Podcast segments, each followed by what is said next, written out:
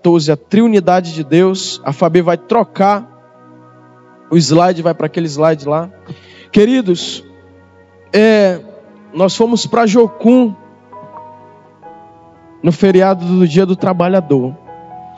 E lá nós quantos lembram do que estava escrito lá em cima no adoratório lá, lá no lugar onde tinha aquele culto lá de adoração? O que estava escrito lá? Quem lembra aqui que foi? O que estava escrito? Conhecer a Deus e fazê-lo conhecido. Então hoje nós vamos conhecer a Deus, amém? Quantos querem conhecer a Deus? E aí, eu coloquei hoje, como a gente está gravando, os slides com os versículos. Nós vamos acompanhar aí. Nós falamos dessa lição de uma forma muito superficial na aula passada, nós vamos aprofundar ela. Cremos que Deus é Pai, Filho e Espírito Santo. E que essas três pessoas são um só. Amém? Iguais, eles são um só Deus. E eles são iguais em poder, em glória e declaramos isso baseado na palavra de Deus, que apesar de não existir a palavra trindade, mas os versículos bíblicos que nós vamos ler, eles nos dão essa essa base bíblica da existência de um só Deus, amém? Que se manifestou em três pessoas. Como seres humanos, nós somos seres tricotômicos, tridimensionais.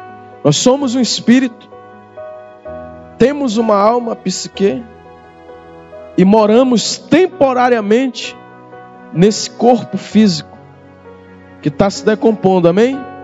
Assim Deus, ele se manifesta em três de três formas. A nossa mente aqui, eu estou manifestando a minha ideia, minha, meus pensamentos. O corpo está aqui, você está me enxergando através do corpo. E o espírito está aqui, a essência da nossa vida. Nós estamos aqui em espírito, amém? No ser completo. Mas vamos ler aí alguns textos. É impossível nós compreendermos a totalidade de quem Deus é você tem que entender que nós temos uma mente limitada e Deus é um Deus sem limites. Muitas coisas que hoje nós compreendemos quando que algumas décadas atrás recursos tecnológicos que eram inconcebíveis, mas que hoje você, através do seu celular, você faz transferência bancária. Outro dia eu estava conversando com o chefe do RH lá, do gabinete. Ele disse que ele estava vendo na internet o dia que chegou o primeiro caixa eletrônico no Brasil. Que paria, parecia uma espaçonave. E as pessoas tumultuadas em cima daquele novo equipamento. Te imaginou a primeira vez que chegou no Brasil um caixa eletrônico, o cara resolvia lá e as pessoas com medo. Eu lembro quando eu comprei o primeiro notebook, eu nunca tinha feito curso, nunca fiz curso de informática, que aí o cara me deu e eu ia trabalhar com vendas, aí eu tinha que fazer os mudou as vendas, né? Não era dá mais vendas no distrito, não era mais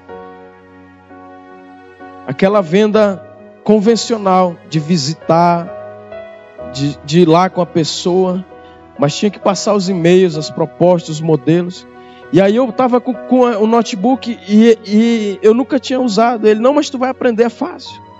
E aí eu ia pegar a tecla, parece que ia quebrar, eu estava com medo. Não sei que, quem teve essa experiência. primeira vez foi pegar um, um equipamento eletrônico assim, parece que vai quebrar, você vai com medo. Aí depois que eu vi que não quebrava, hein? Hoje, graças a Deus, dá para fazer um showzinho no, no computador, né, pastor? Mas se aqui os seres humanos têm potencial de criar situações, imagina o nosso Deus. Nós não compreendemos, pode passar, Fabi. Olha esse texto, querido. Lá em 1 Coríntios, capítulo 13, versículo 12, olha o que o apóstolo Paulo nos ensina. Ele diz: Agora, pois, vemos apenas um reflexo obscuro, como em espelho, mas então veremos face a face. Agora conheço como em parte. Então conhecerei, conhecerei plenamente, da mesma forma como sou plenamente conhecido. Agora nós conhecemos parte de Deus, amém? Por isso que lá o profeta diz: Olha, conheçamos ao Senhor e prossigamos em conhecê-lo. Quantos já conheceram aqui o Senhor Jesus? Ele é maravilhoso, amém? Mas ele tem mais do seu caráter, da sua personalidade. Então, não existe a palavra trindade na Bíblia, mas a Bíblia nos dá subsídios para sustentarmos a divindade do Pai, do Filho e do Espírito Santo, amém? E a gente vai começar a ver Jesus se identificando com o Pai. Lá no livro de. Pode passar o slide aí, o próximo slide. Do Evangelho de João 14, 9.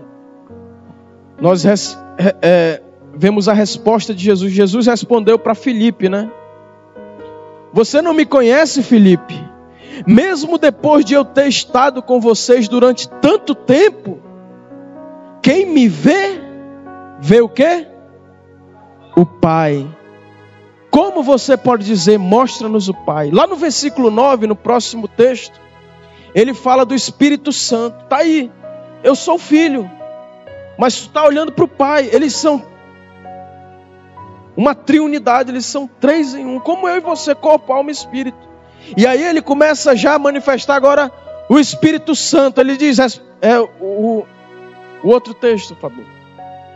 O versículo 16. Olha o que ele diz. Ele está falando com quem? Ele diz: Eu pedirei ao, ao Pai, e Ele lhes dará. Aqui a, a, a NVI, nova versão internacional. E Ele lhes dará o outro conselheiro, amém? Ele está falando do Espírito Santo agora, para estar com vocês para sempre, para morar dentro de vocês. Não está claro aí? a manifestação de um Deus em três pessoas distintas. O Pai vai mandar, eu tenho que ir, porque senão o outro consolador não virá. Então a palavra nos dá essa, mais ainda,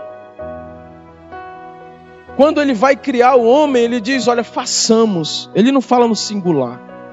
Eu vou fazer agora o homem. Ele diz: façamos. Está ali a trindade, o Pai, o Filho e o Espírito Santo, trabalhando na criação. façamos o homem a nossa imagem e semelhança. O homem também tem essa, essa existência tricotômica, tridimensional, amém? E aí ele confirma de novo lá em Gênesis, próximo slide, quando ele vai confundir lá a construção da Torre de Babel, que é a origem, querido, de toda de todo principado religioso está lá em Babel, que quer dizer confusão. E aí ele ele ele vê Nimrod ali arquitetando chegar lá nos céus e construindo aquela torre. De repente ele diz: "Venham". Olha aí. Deus falando: "Venham" desçamos e o que? Ele não falou, eu vou descer, eu sou um Deus, eu vou descer e vou, eu vou descer e eu vou confundir a, a linguagem deles para que eles não se entendam mais. o povo é um e eles tudo que intentarem vão conseguir. Não há limites para eles. Eu vou lá e vou destruir. Não, Deus confirma a sua existência. E olha só, a trindade ela, ela não é questão de entender, ninguém vai entender isso. Nós só podemos crer, amém? Só vamos ter o um entendimento disso na eternidade, quando nós vamos conhecer Ele como Ele é, como Ele nos conhece hoje, amém? Mas aqui está claro, ele diz: desçamos, mais uma vez, está no plural aí, na terceira pessoa, conjugação, desçamos. E confundamos a língua que falam, amém? Está claro isso aí?